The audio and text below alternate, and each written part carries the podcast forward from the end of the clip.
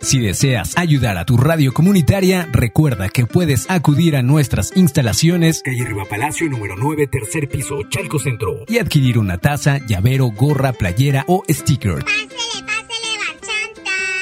Si eres emprendedor, llámanos al 55 55 06 97 66. Patrocina alguno de nuestros espacios y haz crecer tu negocio. Gracias por tu ayuda.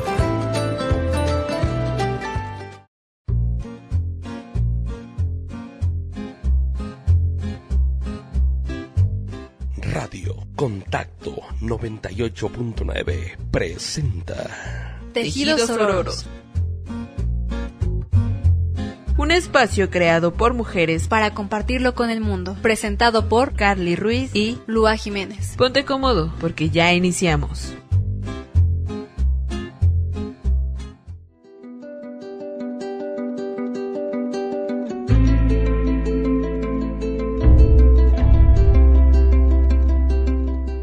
Hola, ¿qué tal? Muy buenas noches, sean bienvenidos. Ya es un miércoles más y estamos en su programa Tejidos Ororos. El día de hoy les vamos a hablar un poco de la historia del por qué es la celebración del mes LGBT. Es importante saber esta información ya que siempre, siempre es importante saberlo, pero en este mes hay que entender, tratar de empatizar con ellos porque es justamente lo que buscan cada año con esta conmemoración y con su marcha. Entonces, prepárense su cafecito, su tecito y descansen para escuchar esta información. Muchísimas veces nosotros celebramos algunas cosas y ni siquiera sabemos del por qué. Ahora, un pequeño contexto histórico acerca de la celebración LGBT. Pues bueno, el 28 de junio de 1969 en Nueva York, Estados Unidos, había un lugar que se llamaba Stoneway Inn. Este establecimiento se convirtió en un punto de reunión muy importante para la comunidad LGBT. Precisamente la madrugada del 28 de junio, oficiales irrumpieron en este establecimiento y arrestaron a los empleados por vender bebidas alcohólicas sin ningún permiso. Cabe mencionar que era considerado un crimen, un acto ilegal en Nueva York vender alcohol a las personas pertenecientes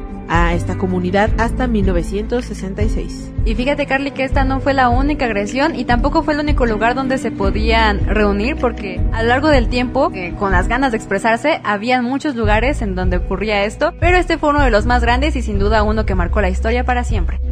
Y así como tenemos claro que en este momento pasó lo que marcó históricamente y mundialmente, también hay lo que pasó en México. Pues bueno, este evento dio paso a esta gran celebración que se festeja en este mes de junio precisamente. Pero en México fue la primer marcha LGBT Plus en precisamente junio de 1979, 10 años después de los disturbios registrados en el Stenway Inn en Nueva York. Uy, montón. Y tomemos en cuenta que las personas con diferentes formas de expresión de género no solamente estuvieron en ese tiempo, sino que ya tenían un montón de tiempo. Bastantes años. Y como dice la metáfora, ocultas en el closet, que bueno, no siempre, no es una buena metáfora, no deberían esconderse, no deberían por qué temer a lo que sienten, pero así ocurría por esto de normalizar lo que, se, lo que sienten como mujeres y hombres, mujeres eh, atraídas por hombres y hombres atraídos por mujeres. Anteriormente había mucha discriminación, no tan solo por este grupo de personas mm, pertenecientes a la comunidad, sino que también discriminación hacia las mujeres, discriminación hacia las personas de color, a las, las personas afroamericanas. Ahorita sigue habiendo discriminación, pero tal vez a menos grado. Es cierto que hemos bajado y esto es gracias a justamente esos movimientos, no solamente el movimiento LGBT, que es su mes, también el movimiento feminista, el movimiento afrodescendiente, afroamericano, y es gracias a también los movimientos contraculturales que pasaron en Latinoamérica que se ha ido logrando esto y que se ha ido transformando el mundo, yo creo, para bien. Entonces, una de las cosas que ha pasado y que justamente hace que las personas de, la comunidad se vean como algo extraño es esta diferencia entre sexo y género, ya que el sexo apunta a las características fisiológicas y sexuales con las que nacen mujeres y hombres, mientras que el género se refiere a las ideas, normas y comportamientos que la sociedad ha establecido para cada sexo. Ok, esto quiere decir sexo significa nacer, eh, es algo fisiológico, algo físico. Nacer ya sea con el órgano reproductor femenino o masculino, eso quiere decir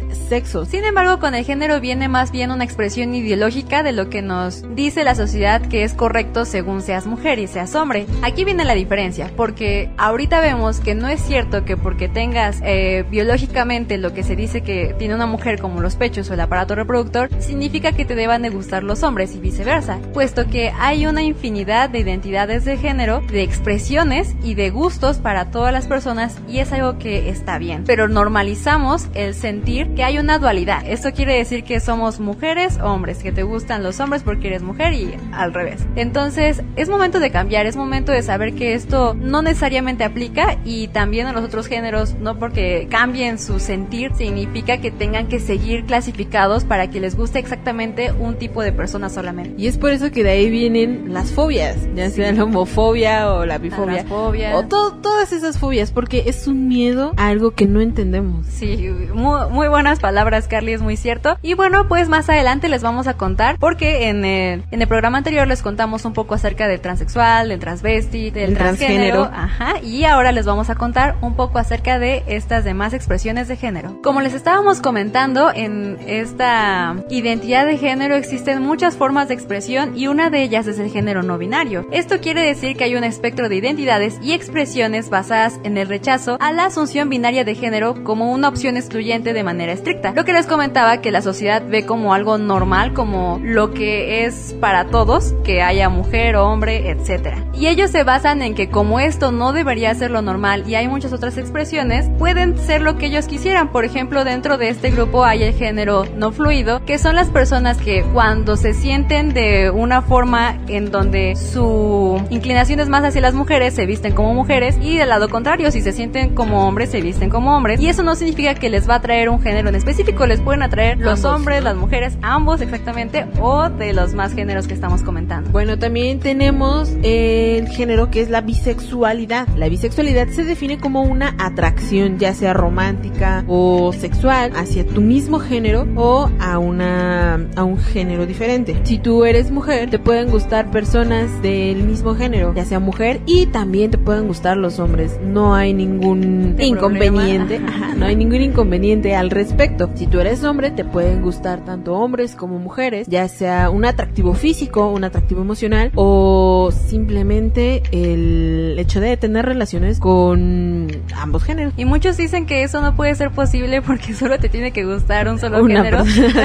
Pero tenemos que entender, amor es amor. Bueno, generalmente conocemos que en la bandera bisexual son una combinación de tres colores de manera horizontal. Tiene el color rosa que representa la homosexualidad. En la parte inferior representa la heterosexualidad, el color azul y en medio es una franja de color púrpura, que es una mezcla del rosa y el azul representando la bisexualidad. Wow, y a mí me parece increíble esta relación con los colores, porque ahorita que estaba pensando también el color o los colores negro y blanco también sirven para simbolizar esto del femenino masculino, pero también cuando recién se estaba empezando a aceptar que había otras formas de expresión, solo se aceptaba a los gays y a las lesbianas. Y ahorita que hay una diversidad de formas de expresión, también hay una diversidad de colores y conjuntos de colores que lo hacen muy, muy único y especial. Exactamente. Y también tenemos aquí la bandera LGBT, la que representa el movimiento en general, la cual está compuesta por colores que representan la sexualidad, la vida, la salud, la luz del sol, la naturaleza, la magia o el arte, la serenidad y el espíritu.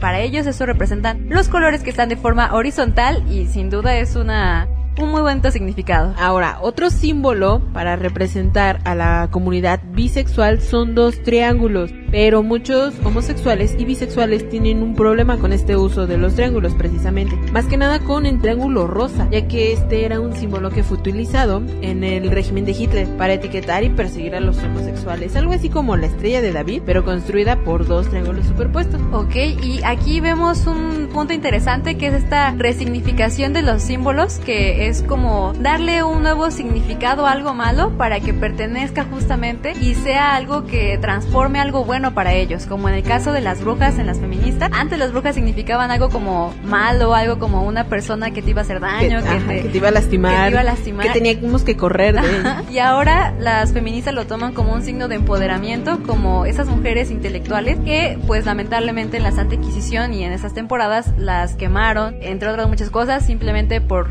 expresar esa intelectualidad. Ahora les voy a preguntar algo. ¿Han escuchado la expresión salir del closet? ¿Saben qué significa en caso de haberla escuchado? ¿Tú, tú qué piensas, Carly? Nosotros sabemos que un closet es un mueble en el que guardamos pues la ropa, ¿no? O sea, pero si te pones a pensar y dices, ¿qué rayos tiene que ver un mueble con una orientación sexual? ¿Qué rayos? Para empezar. Bueno, la asociación que se le hace entre el armario y la homosexualidad proviene de la expresión en inglés skeletons in the closet, que significa guardar esqueletos en el armario, o sea, mantener un secreto tan íntimo como el esqueleto dentro de una estructura que también está oculta, porque pues yo creo que un closet pues lo tienes en tu cuarto. Sí, no, Nadie lo ve. Con, con todo mundo. Entonces es un secreto tan bien guardado. Fíjate, está, está esto cósmico, ¿no? En el caso de los huesos, quedan cobijados por los músculos y por la piel, pero si lo guardas en tu closet, en tu armario, también va a quedar oculto en el armario. Entonces o sea, doble. Un doble oculto. Entonces, esta expresión, salir del closet, quiere decir dejar de guardar ese secreto que lo guardamos por miedo y expresarlo hacia el resto del mundo. Me parece una buena comparación con lo que las personas sienten al tener que contar esto al mundo, a sus padres, a sus seres queridos, pero yo me pregunto, ¿por qué esto debería ser un secreto? ¿Por qué deberíamos temer de poder expresarnos con mamá me gusta una mujer siendo mujer o mamá me quiero vestir de hombre. O no solo me quiero vestir de hombre, sino que me quiero vestir de ambos, porque como hemos dicho en otros programas, la ropa no tiene género. Entonces, aquí hay que ponernos a reflexionar un poco sobre esto, porque en realidad los heterosexuales no tienen que salir del closet. Ellos nomás ya son así. Ya son así. No tienen que llegar con sus papás. Llegan con miedo por decir de su primera relación. Eso sí. Eso sí, pero para decir que siendo mujer te gusta un hombre, no te da miedo. Eso es algo que nunca ha sido así y bueno, pues aquí vemos un poco sobre lo que tienen que vivir día con día esas personas y aunque no es necesario que lo hagan, estamos conscientes que las generaciones ahorita chocan. Y cuando sí, y cuando tú vas con tus padres, ellos esperan que les confieses, que les digas, que les cuentes tu secreto y pues aunque no sea necesario hay que comprender que los papás, que los adultos mayores aún tienen cierta como un caparazón con respecto a ese tema, ¿no, Carly? Entonces, de hecho sí, bastante. Y es como lo mencionábamos en el programa anterior, la familia es la primera que incluso te hace sentir menos, te hace sentir mal.